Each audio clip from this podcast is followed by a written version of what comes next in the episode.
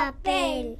Buceaba orgulloso entre las ramas de su árbol genealógico, cuando de pronto, para su espanto, topó con aquel maldito simio.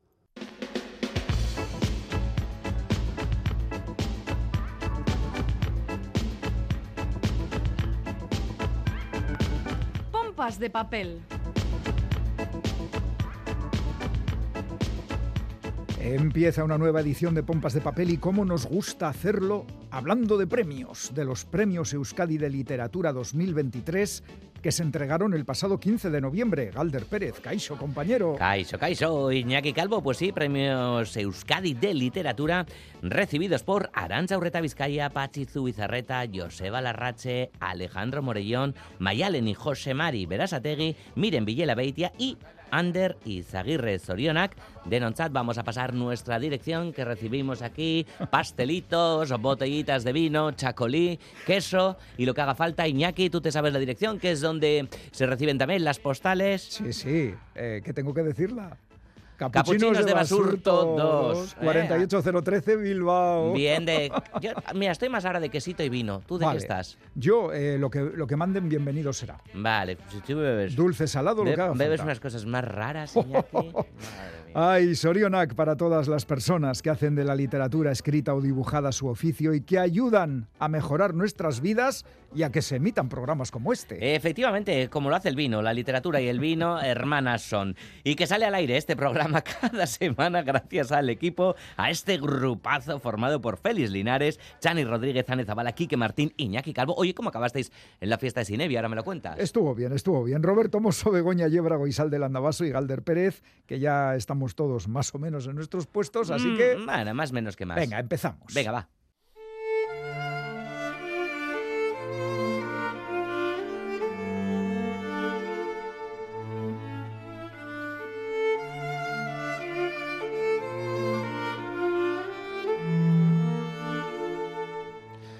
Asiento cuando dices que yo nunca he sufrido demasiado.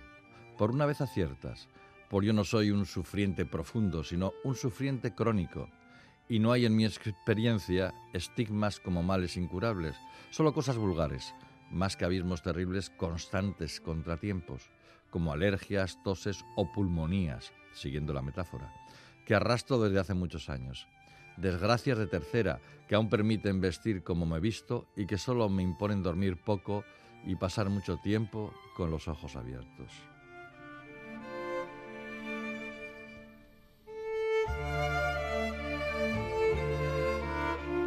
Lo que acabáis de escuchar es un poema titulado Acierto en el diagnóstico, un poema que está incluido en el libro Las cosas de este mundo que firma Pedro Ugarte y que ha publicado la editorial Sloper.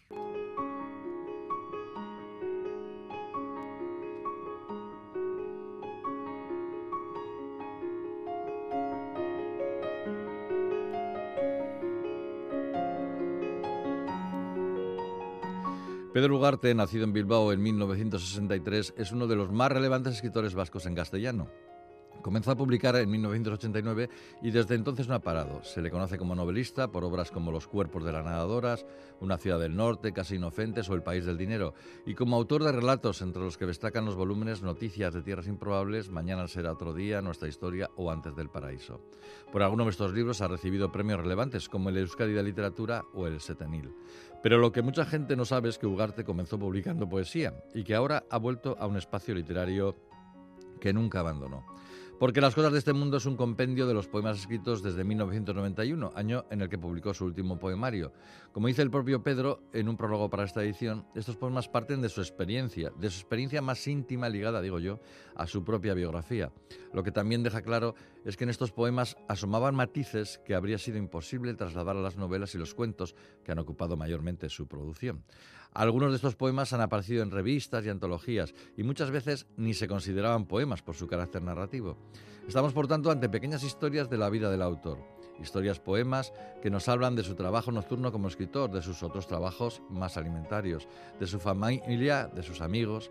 Hay un poema dedicado a su madre, aquella que, mientras cincelaba mi último soneto, fotocopiaba las bases de concursos. Hay otros dedicados a sus primeras historias amorosas, repletas de ansias y despechos.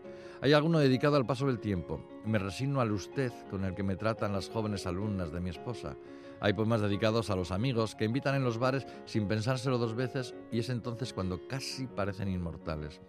Hay un poema antológico contra aquellos que maltratan a mujeres, se titula Alevosía. Hay otro poema en el que defiende su ideología neoconservadora. Hay notables que nos explican cómo puedo ser un reaccionario si vivo tan solo de mi trabajo. Hay un poema conmovedor dedicado a su mascota más querida. Decidimos dar al perro una última primavera como solo pueden darla los dioses omnipotentes a su frágil criatura. Hay hasta un poema en el que se duda de la neutralidad de las palabras. Hay un poema encantador sobre los juegos de piratas con los hijos y hay otro poema melancólico sobre el abandono por mudanza de una casa muy vivida. Muchos poemas. Poemas, historias de Ugarte que concluyen que vivir en la memoria no es posible y que nos pasamos la vida preparando la llegada de una vida perfecta. Pedro Ugarte, Las cosas de este mundo, en Sloper.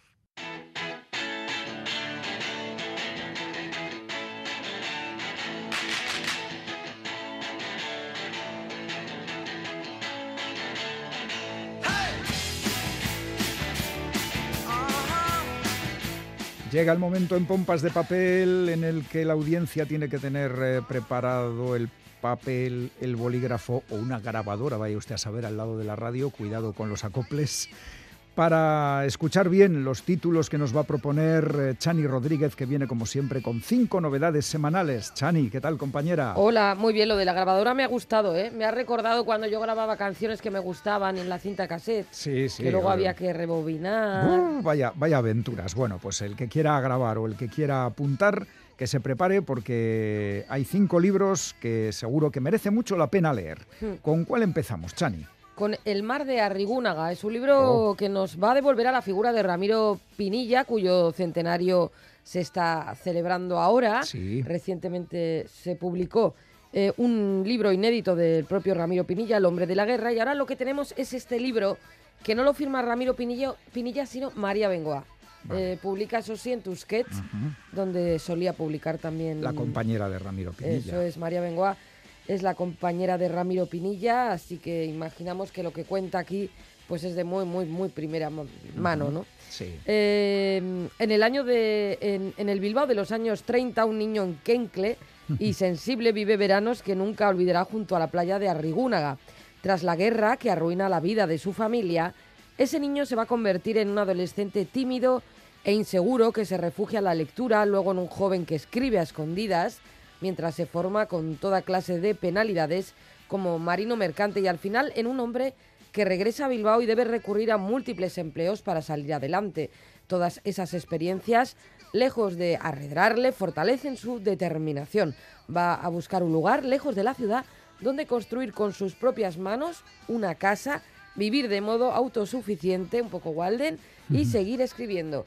Se acordará de Arrigúnaga y allí hará historia. Esto nos llega desde la editorial. Pequeñas, pequeñas pistas para una biografía. El recuerdo de Ramiro Pinilla es escritor del que se cumple su centenario. Así es. Buen comienzo, buen arranque de sección y, y bueno, el- lo que viene es un premio Nobel. De otras cosas no, no voy a añadir, pero nos vas a Ni decir. yo, ni yo, ni No, yo. También he visto alguna cosa esta semana que me ha llamado Sí. la atención, pero bueno, es premio Nobel, Es gran premio Nobel, escritor es premio Mario Nobel. Vargas Llosa, que en cierto modo con este libro parece que se está despidiendo ya. Sí, porque de- ha dicho que ya no se siente capaz de escribir eh, otra novela, ¿verdad? Hombre, pues- ya tiene una edad. Puede escribir, eh, no sé, estados para el TikTok o así, si quiere, que es más, no sé. No de- veremos, no des veremos. ideas. Porque esto de las despedidas habrá que ver Sí, si sí, luego sí. No, no vuelve a publicar otra cosa, Bueno, ¿no? ¿cuál es, ¿qué es lo nuevo de Mario Vargas Llosa? Es Le dedico mi silencio. Lo ha publicado en Alfaguara como acostumbra, ¿no? Hace años hacer. Eh, el protagonista es Toño Azpilicueta. eh, pasa sus días entre su trabajo en un colegio, su familia y su gran pasión, que es la música criolla, sobre la que lleva investigando desde su juventud. Un día, una llamada le cambia la vida, una invitación para ir a escuchar a un guitarrista desconocido, Lalo Molfino, personaje del que nadie sabe demasiado, pero de gran talento, parece confirmar todas sus intuiciones. El amor profundo que siente por los valses, marineras, polcas y huaynos peruanos tiene una razón más allá del placer de escucharlos o bailarlos. Aquí lo dejamos, Bueno, bueno, bueno. con esa intriga. Pues es lo último de Mario Vargas Llosa. Eh, parece que vuelve a, a su tierra, a Perú, ¿no? Así es, bueno, no, sí, eso parece que ha, que ha ido comentando, pero ya digo, habrá que verlo, porque a mí esto de los futuribles, no sé, siempre me quedo un poco a la expectativa. Bueno, vamos. Habrá que ver. Después de Mario Vargas Llosa, otro gran escritor, en este caso, en este caso escritora, Otra Nobel. Nobel. Es que menudo caché hoy. Sí, ¿eh? sí, La- oye, has- estás poniendo el, eh, muy alto el, el- Muy el alto, escalafón ahí, Muy alto. el nivel, el Mm, Vamos a hablar de Anier, ¿no? O- Anier, no. eh. ¿no? Eh, en concreto de su libro La otra hija, publicado por Cabaret Voltaire. Bueno, La otra hija ya se había traducido anteriormente al castellano, ¿eh? o sea que nadie Mm. piense que esto es ahora una novedad absoluta, pero lo que sí es cierto es que es la primera vez que lo ha traducido Lidia Vázquez, que es una traductora que ha trabajado mucho con la obra de Annie Ernaux, y yo creo que es la nos ha llegado sobre todo a través de ella. Sí. Y bueno, pues ese es un poco el dato noticioso. El libro es una larga carta que Annie Ernaux le escribe a Ginette, la hermana muerta a la que nunca conoció, pero cuya sombra siempre la acompaña. Y bueno, si queréis leer un pequeñísimo extracto de, de la carta. Adelante. Pero tú no eres mi hermana, nunca lo fuiste. No hemos jugado, comido, dormido juntas, nunca te toqué, nunca te besé. No sé de qué color tienes los ojos. Nunca te he visto. No tienes cuerpo ni voz. Solo eres una imagen plana en unas cuantas fotos en blanco y negro. No conservo ningún recuerdo de ti. Llevaba dos años y medio muerta cuando llevabas dos años y medio muerta cuando nací yo. Tú eres la criatura del cielo, la niñita invisible de la que nunca se habla, la ausente de todas las conversaciones, el secreto. Eh, la carta a la hermana que nunca conoció, está claro, ¿verdad? Está claro y está el estilo, ¿eh? Sí. Eh, inconfundible de, de esta autora. De Annie. Ujú. Bueno, pues eh, dos premios Nobel ponen el listón muy alto. ¿Qué nos traes como cuarta recomendación de la semana? Pues un libro que nos va a llevar de viaje por las montañas de todo el planeta. ¡Hala! Sí, Nos, gratis, nos os vamos al digo. monte. Qué, qué buen plan, ¿eh? Sí, sí, muy bueno. Para que nadie se me queje. El mundo de las montañas lo ha escrito Dieter Braun y publica Nórdica Libros. Es un libro de divulgación sobre la naturaleza que nos acerca al fascinante mundo de las montañas, desde los Alpes hasta los Andes y el Himalaya. Dieter Braun retrata en detalle tanto el mundo animal como a la gente de las montañas, desde escaladores hasta esquiadores. Los textos brindan datos importantes, hechos sorprendentes y características emocionantes sobre las montañas y las bellas ilustraciones de Brown hacen de este libro una preciosa obra para cualquier amante de la naturaleza, que yo creo que debería ser en realidad cualquier persona. Pues sí. Toda persona de ser Todo amante de la naturaleza, todo el mundo around the world. Y vamos a terminar con algo que a, a la gente le gusta las montañas. Pues esto que viene ahora va para los que les gusta la música. Sí, para los que les gusta el rock and roll. The Velvet Underground, el grupo que pervirtió la música rock de Rafa Cervera, editado por Libros eh, Cúpula, la última y más profunda biografía sobre la mítica banda de Velvet Underground. Mítica, mítica. Se pone voz de Radio Fórmula cuando hablas de estos grupos, sale solo, que revolucionó los parámetros de la música para siempre, la Velvet, ya digo, publicada con motivo del décimo aniversario de la muerte de Lou Reed, esta biografía.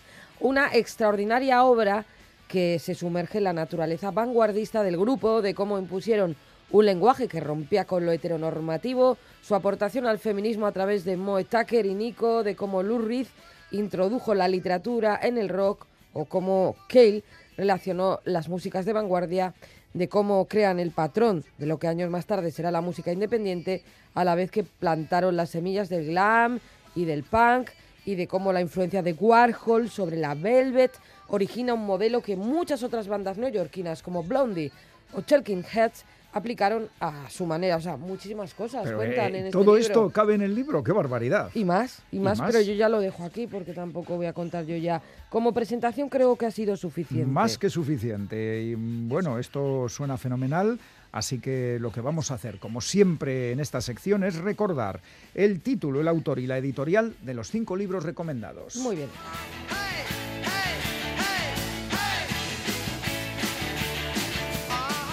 El mar de Arrigúnaga de María Bengoa, publicado por Tusquets. Ramiro Pinilla in Memoriam en su centenario. Le dedico mi silencio de Mario Vargas Llosa, publicado por Alfaguara. La última, él dice que la última de- del premio Nobel, de Mario Vargas Llosa. Así es. La otra hija de Annie Ernaux, publicado por Cabaret Voltaire.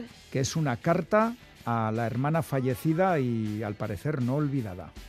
El mundo de las montañas, de Dieter Braun, publicado por Nórdica Libros, libro ilustrado. Lo más mejor de la montaña, muy bonito, muy bonito, nos tiene que gustar a todos. Bueno, sí, es recomendable.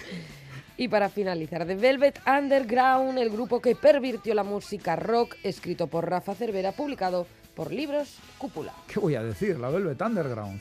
Más escuchar y leer también. Eso o es. leer escuchando a la Velvet Underground. También, y viendo cuadros de Warhol incluso, como Ay. nos contó, era un lío. Qué bueno, qué, qué buenas propuestas. Pues eh, lo dejamos ahí porque ahora viene el cómic, Chani, Sí, sí, el cómic. que hoy toca Asterix. ¡Oh!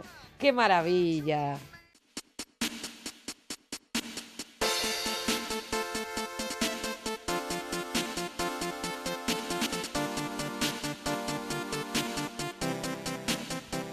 Una buena noticia que viene siendo costumbre cada dos años desde 2013. El lanzamiento de una nueva aventura de Asterix el Galo.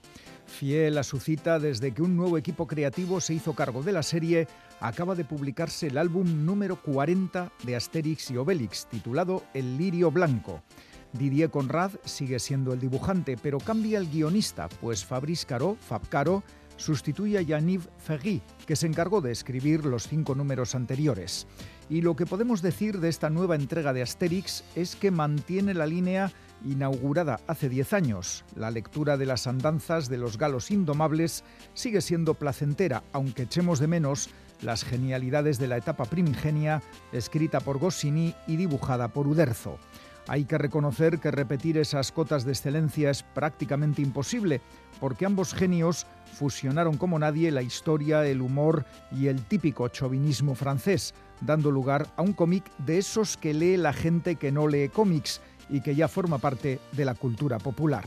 A pesar de estos condicionantes, desde el inicio de la nueva etapa, Ferry, Conrad y ahora Fabcaro han hecho un enorme esfuerzo para recuperar el pulso de una serie que vivió un gran declive durante los años en los que el dibujante Uderzo se encargó también de los guiones. Y el resultado de ese esfuerzo son seis álbumes que han ido mejorando desde la publicación del primero, Asterix y los Pictos, hace 10 años. Luego llegaron El Papiro del César, Asterix en Italia, La hija de Vercingetorix, Asterix tras las huellas del grifo y ahora El Lirio Blanco.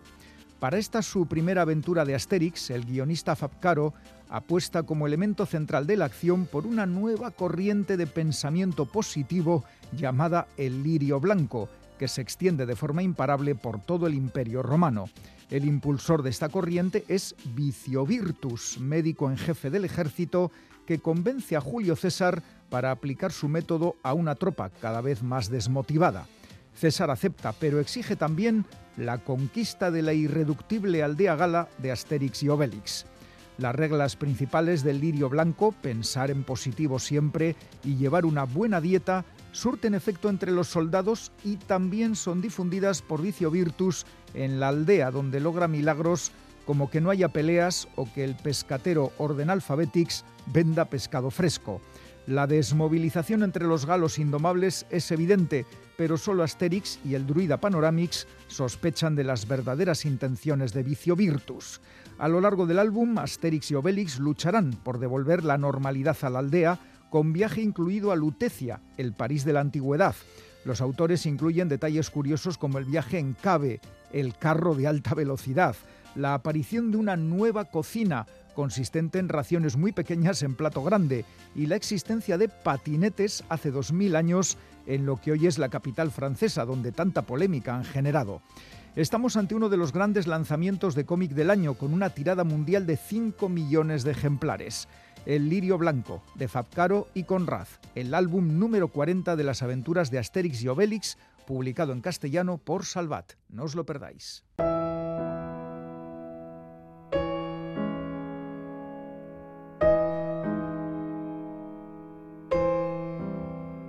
Zergatik zaude zalantzan uinak altxatzen dituen eskuaz.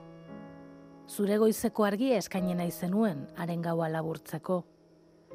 Artean, ez nekien begien bistan ondartzarik izan gabe, ez nuela luzaroan iraungo uretan hilarena egiten. Artean, ez nekien ilunpeak begiak erretzen zituela. Hau da Antonia Bizentzen poema bat.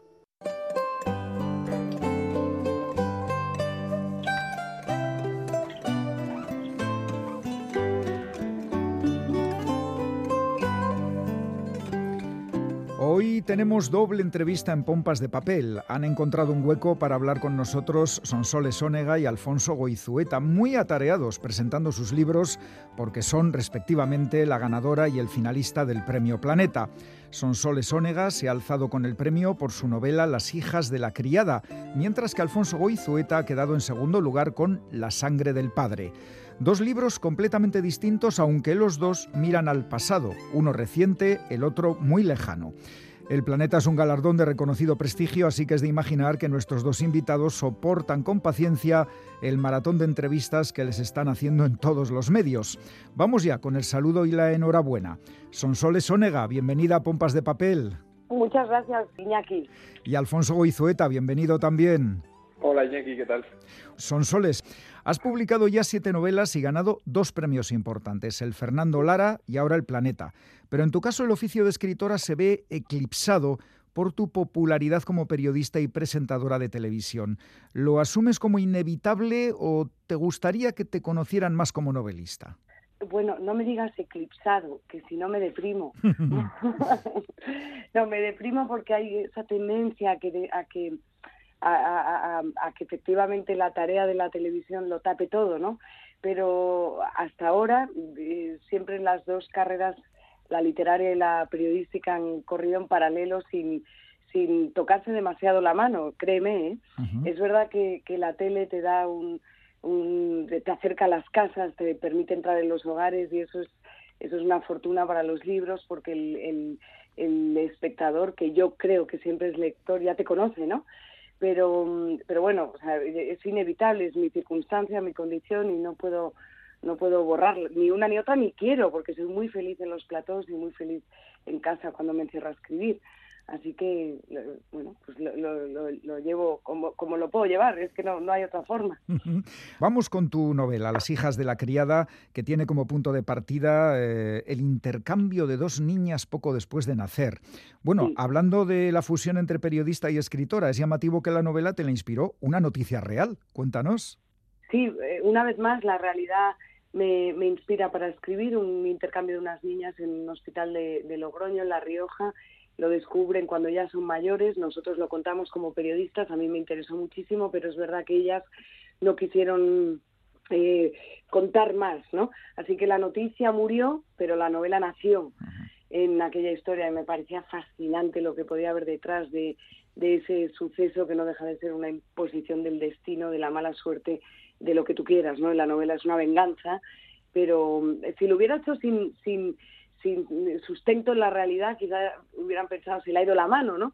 Pero es que la realidad siempre supera la ficción o muchas veces supera la ficción y para mí es fuente de inspiración. Los periodistas lo sabemos, ¿eh? lo de que la realidad supera la ficción. Sí sí. sí, Las mejores historias están en los periódicos donde se ha escrito casi todo, las pasiones, eh, las historias más más eh, tremendas que te puedas imaginar han ocurrido. La noticia de la que hablas efectivamente ocurrió en La Rioja, pero tú ambientas la novela en Galicia y en Cuba durante los dos primeros tercios del siglo XX. Eh, Galicia sobre todo. ¿Por qué Galicia?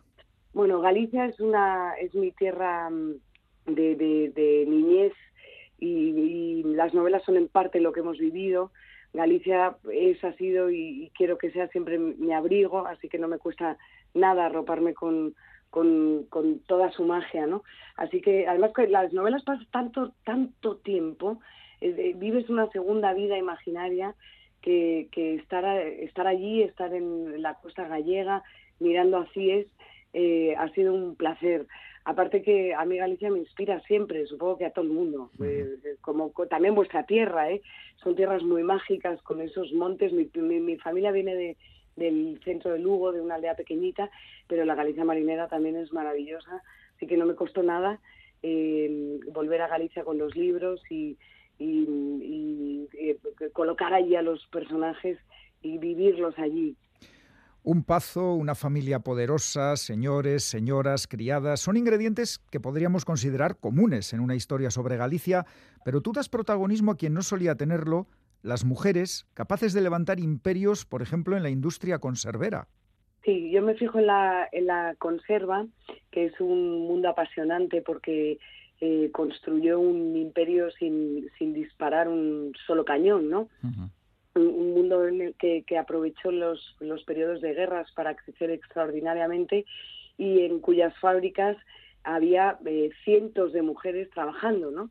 Invisibilizadas por cuestión de la época, del tiempo que les tocó vivir eh, y que eh, de alguna manera en la novela eh, son homenajeadas por, por todo su trabajo. No lo juzgo con la mirada del siglo XXI porque es imposible, ¿no? Eran épocas en las que no había no había de nada y por no haber eh, pasaban fame pero también eh, falta de derechos de condiciones laborales de libertades en fin todo eso que, que hoy parece que viene de serie no eh, pero es, es, el marco en el que crecen estas estas mujeres que no saben lo grandes que son hasta que la vida les pone en la circunstancia de demostrarlo. eh, es una novela donde los sentimientos juegan un papel muy importante y la época también, lo has hablado, que no se pueden ver las cosas desde la óptica de hoy, porque hay matrimonios concertados y ausencias durante 6.000 días, como la del patriarca don Gustavo que se marcha a Cuba dejando a su mujer y sus hijos en Galicia, un buen día vuelve y se sienta a la mesa a cenar. Vaya situación, son soles. Eso es spoiler, Iñaki, eso es spoiler. bueno, es un pequeño detalle. Es, no, no, no, me encanta. No, no pasa absolutamente nada por, por decirlo. Pero sí, porque la matriarca, mmm, doña Inés, eh, vive, vive empapada del dolor del abandono, ¿no? Uh -huh. que, que a veces es mucho más doloroso que el desamor que puedes hablar, ¿no? Es un abandono sin palabras, un abandono de silencio, un abandono de, de, de una ausencia que la hace a ella eh, tener que ponerse de pie, lo que te decía antes de ella no sabe, ella no es una mujer que esté programada para poner en marcha un negocio, ¿no? Pero se ve en la, en la tesitura de tener que hacerlo, se pone el mundo por montera y funda la deslumbrante eh, en el año 1920, ¿no? Con una grandeza de miras y con una generosidad para sus obreras que, que a mí escribiéndolo me emocionó. Ojalá consiga emocionar a los lectores. Pues eh, Sonsoles, hay que decir que, ya lo saben quien nos está escuchando, has ganado el planeta y el finalista ha sido Alfonso Goizueta con solo 23 añitos. ¿Qué te parece la juventud de quien te ha disputado el premio? Bueno, me parece deliciosa, porque mm, a mí me, me, me, conocer a Alfonso ha sido uno de los grandes hallazgos de mi vida, de verdad te lo digo. Eso, eso es encantadora, Iñaki. no, no, no, pero es que es verdad que alguien con su edad se, eh, se acerque a la a la literatura, sea capaz de escribir una obra magnífica como la que ha hecho, despierte la curiosidad entre los de su generación. Eso me parece eh, digno de elogio permanente, constante y que debería estar en, la, en, las escuelas arengando a los jóvenes, ¿no? Yo alguna vez he contado, y lo repito con gusto, que de las cosas más bonitas que me ha pasado con el, con el Premio Planeta no ha sido tanto que mis hijos lo disfruten, sino que quisieran conocer a Alfonso y que incluso mi hijo mayor de, de 14 años me, me pidiera permiso para robar, y lo entrecomillo en estas de, de comillas eh, imaginarias, eh, para robar el libro de Alfonso de mi biblioteca. O sea, esto es una cosa muy grande. Bueno, pues eh, ya es grande que un chaval de 14 años quiera leerse un novelón de más de 600 páginas. Está muy bien. Sí, sí, por eso, por eso. Ojalá cunda el ejemplo. ¿no? Uh -huh. Alfonso, eh, vaya elogios a cargo de Sonsoles. Lo mejor, lo mejor del planeta es que siempre se habla del tándem planeta finalista del planeta, ¿no? Uh -huh. Y la, la, suerte que he tenido yo de caer con Sonsoles en esta coincidencia, que es que, claro, la, la probabilidad es, es, que es ínfima. No podía haber caído yo con una mejor, con una mejor compañero de viaje. O sea, que es que estoy encantado. Pues eh, Alfonso Goizueta, que ha cursado sus estudios en el King's College londinense, licenciado en Historia y Relaciones Internacionales, doctor en Relaciones Internacionales.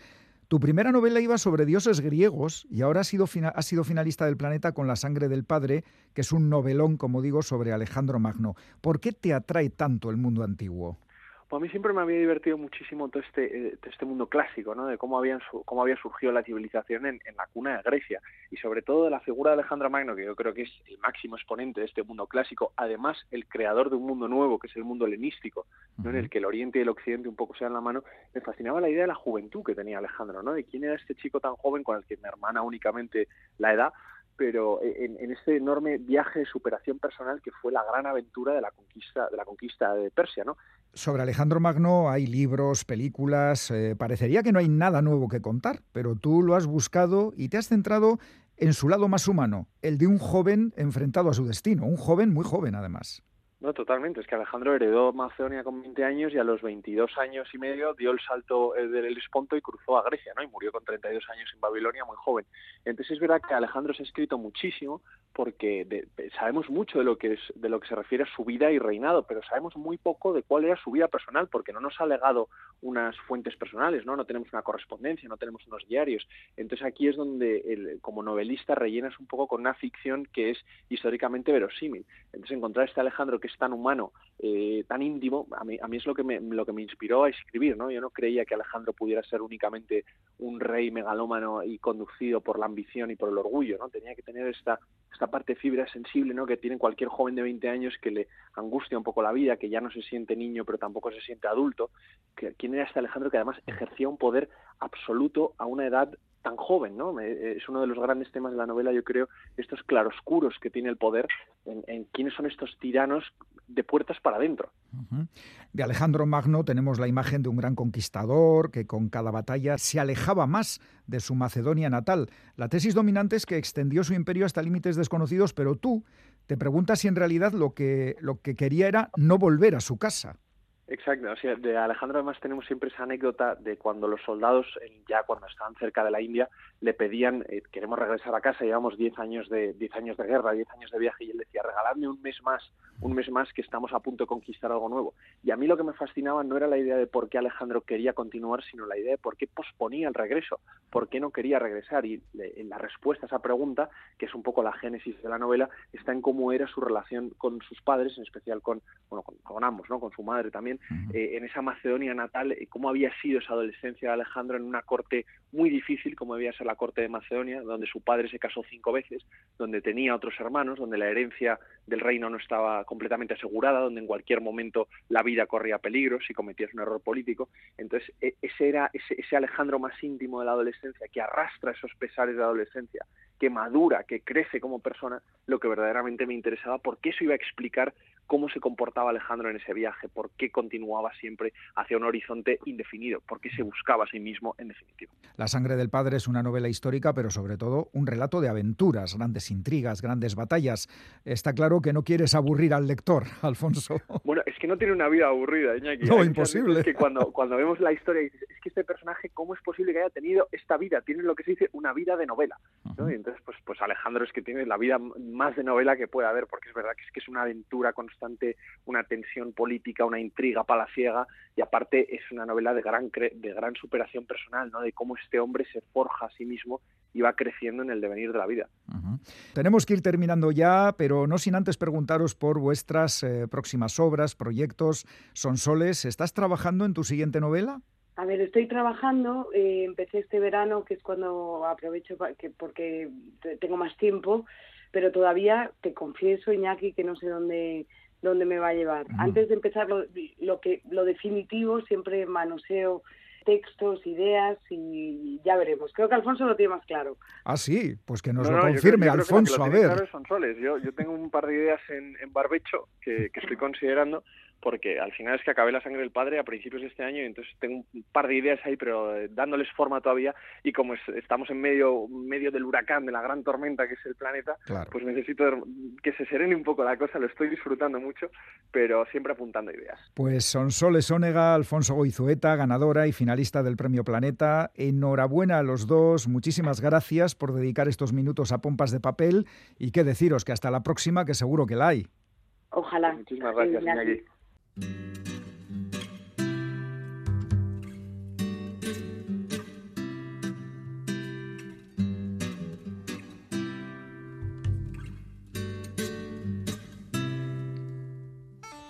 El juez Aurelio Cabredo murió de un infarto de miocardio la noche del 19 al 20 de octubre de 1996, a los 60 años, cuando estaba viendo la televisión en su caótico piso de Bilbao. El cadáver fue descubierto horas más tarde por un amigo forense que había ido a visitarle. El funeral se celebró a las 9 de la mañana del día siguiente en la iglesia de San Vicente y asistieron seis personas. En el primer banco estaban el forense Benito Cereijo, que le había encontrado sin vida, una funcionaria del juzgado con un singular moño en forma de plátano y el joven juez de guardia encargado de las primeras diligencias. Al fondo, de pie, tres representantes del grupo de jubilados de montaña al que pertenecía el juez. Así comienza el juez Aurelio, escrito por Teresa Uriarte Cantoya y publicado por la editorial Tránsito.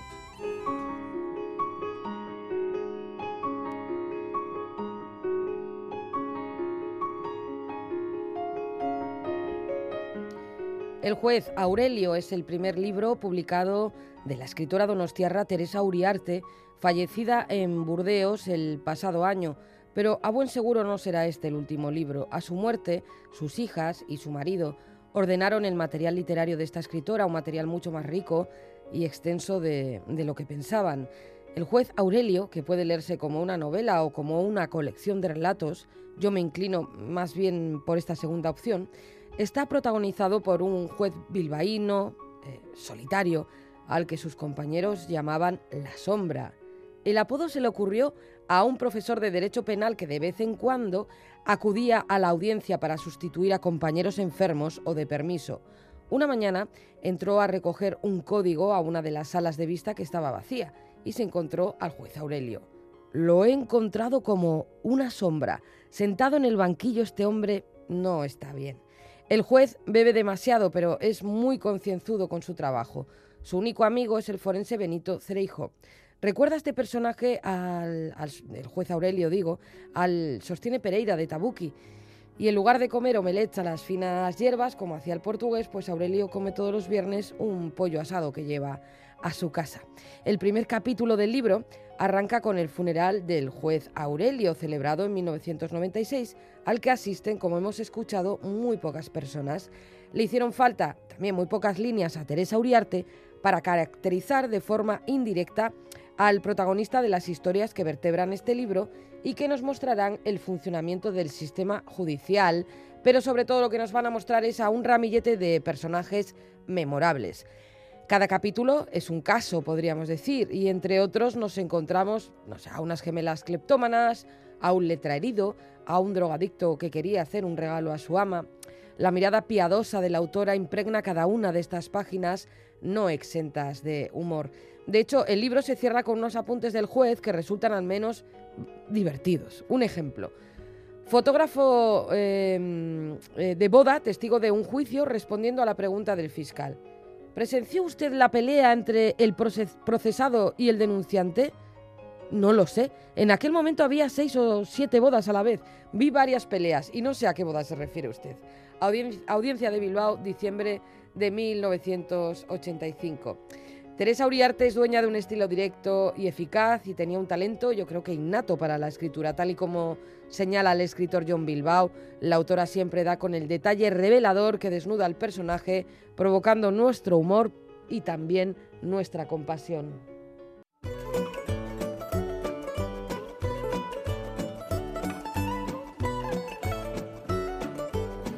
Y tiempo ya para el concurso de pompas de papel. Las respuestas al enigma que nos planteó Bego Yebra los pasados 4 y 6 de octubre son... No, no, a ver, a ver, Iñakichu, Iñakichu. Es que tenemos, la verdad, estamos llevando este curso extrañamente. ¿Qué ocurre? Entre tu baja, con los deditos y demás. Yo tampoco sé muy bien dónde estoy, eh. pero creo que estamos en noviembre, ¿no? ¡Ay, que he dicho octubre! Has dicho octubre, querido. Vaya, vaya. Venga, venga, sí, 4 y 6 de noviembre.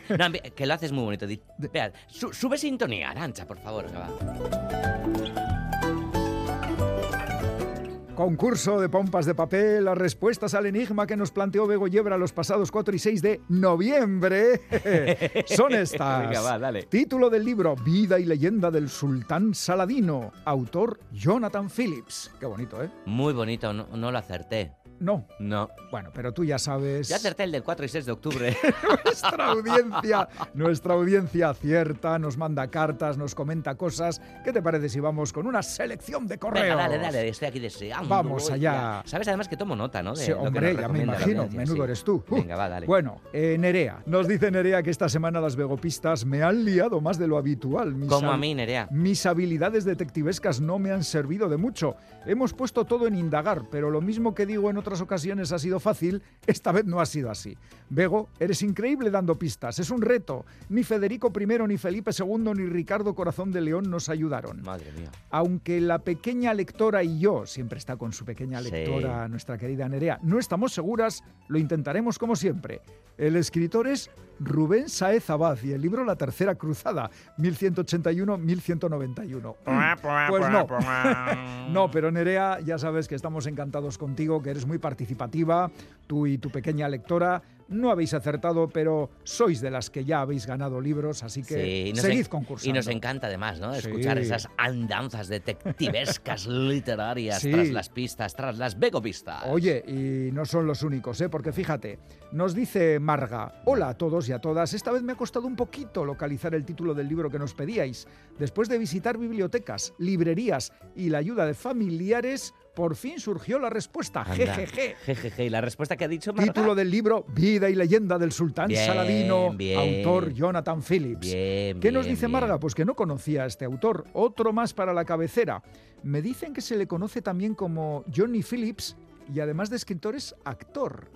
Ha intervenido en la famosa película Titanic como segundo oficial. Anda. Ahí va. Anda. Además de otras muchas interpretaciones que no voy a escribiros para no aburriros. No Saludos. aburres, Marga. Oye, qué interesante. ¿eh? Desde Con- ¿de ¿Qué luego. cosas nos enteramos gracias a, a- a la- a las y los oyentes? Johnny Phillips. Ah, vale. Pues, Johnny Phillips. Bueno, no sé. Bueno, pues ala, más. Ángel nos dice, hola pomperos, mi nombre es Ángel Bernabé y soy de Berriz, aunque os escribo desde Madrid. Os envío este mensaje para participar en el concurso y para mandaros un saludo desde la distancia, que ya ha pasado algún tiempo desde que lo hice por última vez.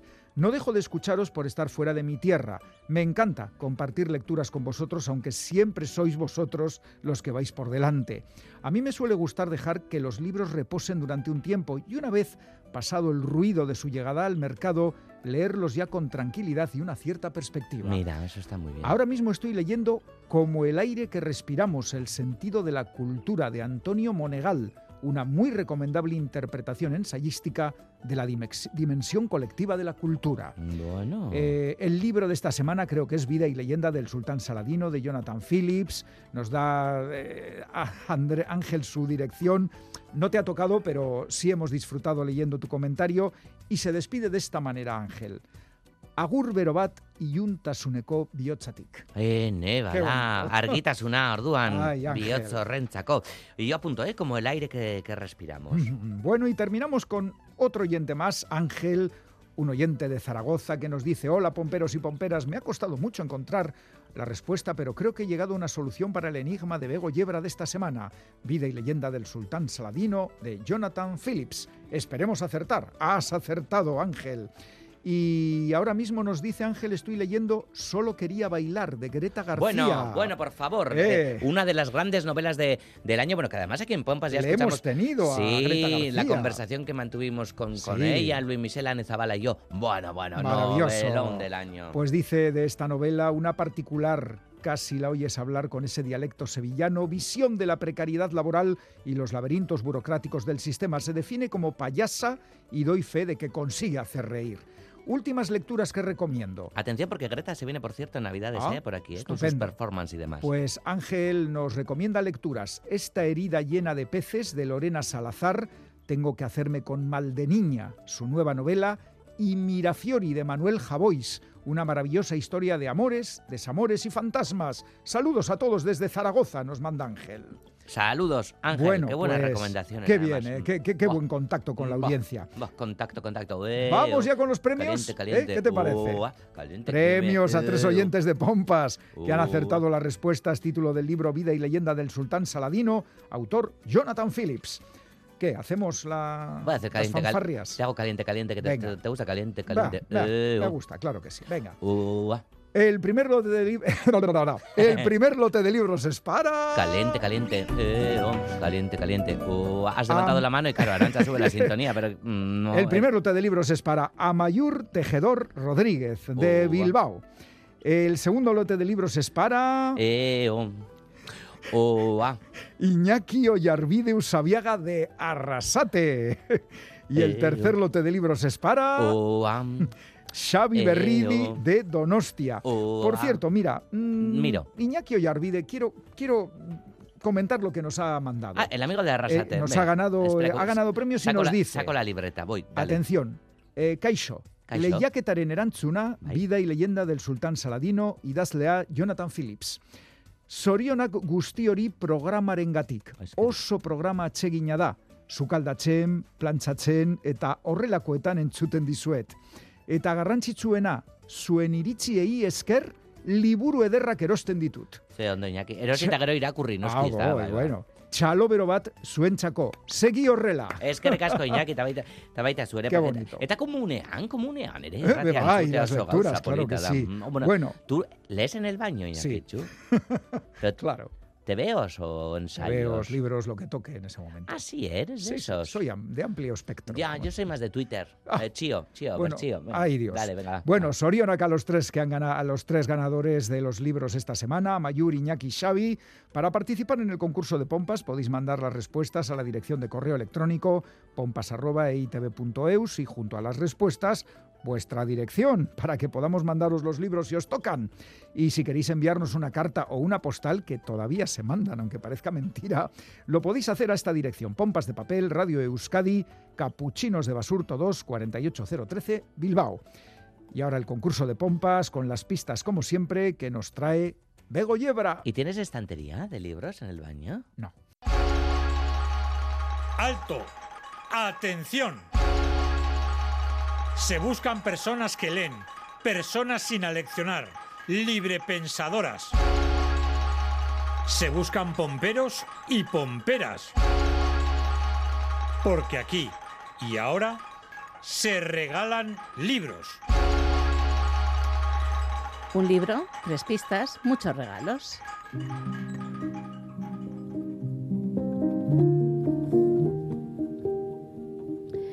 Premiada hasta el punto de que alguien ha dicho que es la primera gran novela del nuevo milenio y no es el último premio Planeta. Diré que es una traducción y el original se publicó en el año 2000, así que igual, a guían quizá a pica desde entonces, se han publicado algunas buenas novelas que ameriten cuestionar el título. Por apresurado, se me ocurre. La Faja dice que es la historia de una saga que combina suspense gótico, sí, sí, habéis oído bien, gótico, y ciencia ficción. Dos hermanas unidas por secretos familiares, una novela de éxito, una guerra. La autoría corresponde a una escritora brillante. La adaptación televisiva de una de sus novelas más celebradas fue una interesante aportación a hacer más visible la sociedad patriarcal en la que vivimos.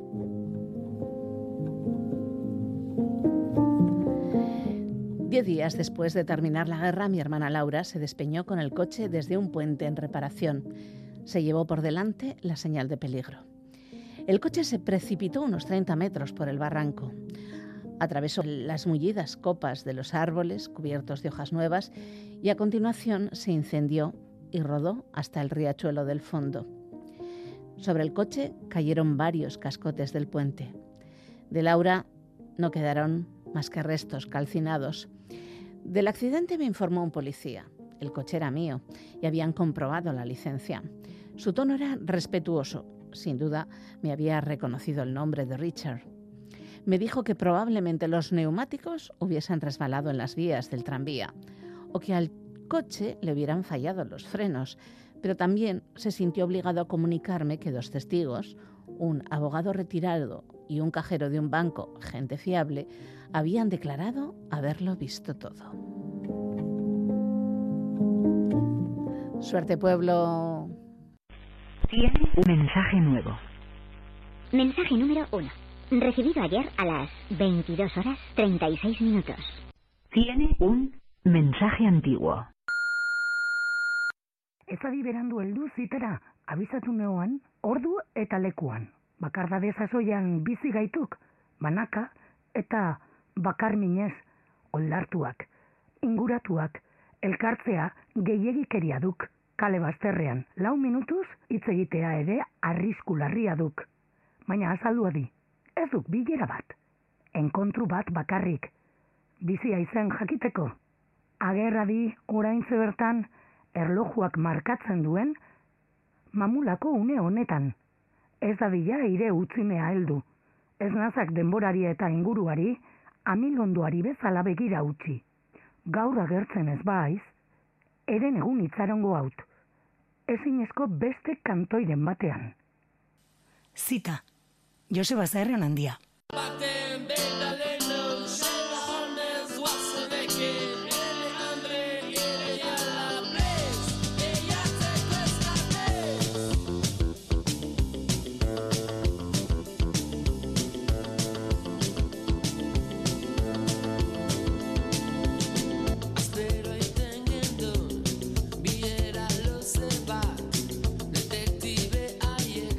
Con música y poesía cerramos esta edición de Pompas de Papel. Ella misma, Anne Zavala, ya lo ha dicho, que era el poema Cita de Joseba Sarrenandia. Y aquí está este temazo de Itoitz, Veránduda.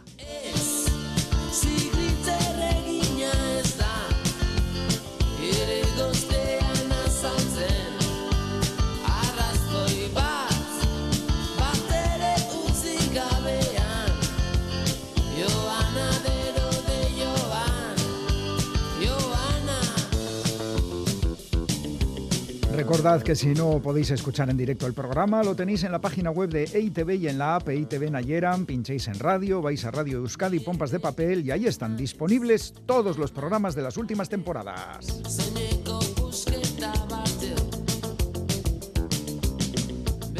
Y el saludo desde aquí de todo el equipo de Pompas de Papel formado por Quique Martín, Félix Linares, Ane Zabala, Chani Rodríguez, Iñaki Calvo. Goizal del Andabaso, Roberto Mosso, Begoña Yebra y Galder Pérez. Que nos vamos ya. Es que ricasco de Noí, Agur. Iñaki, tengo una pregunta para usted. ¿Cuál es A el ver. libro más denso que has leído en el baño? Y luego, por traer un poquito a Bauman, ¿cuál es el libro más líquido te has leído en el baño. Eso no se puede decir en el micrófono. Vaya. Agur. Te estás autocensurando, Iñakichu.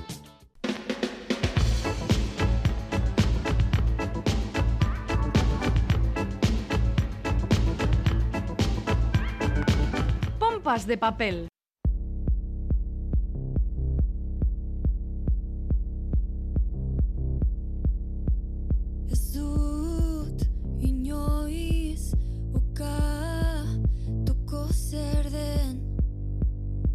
Onaino ekarri nauena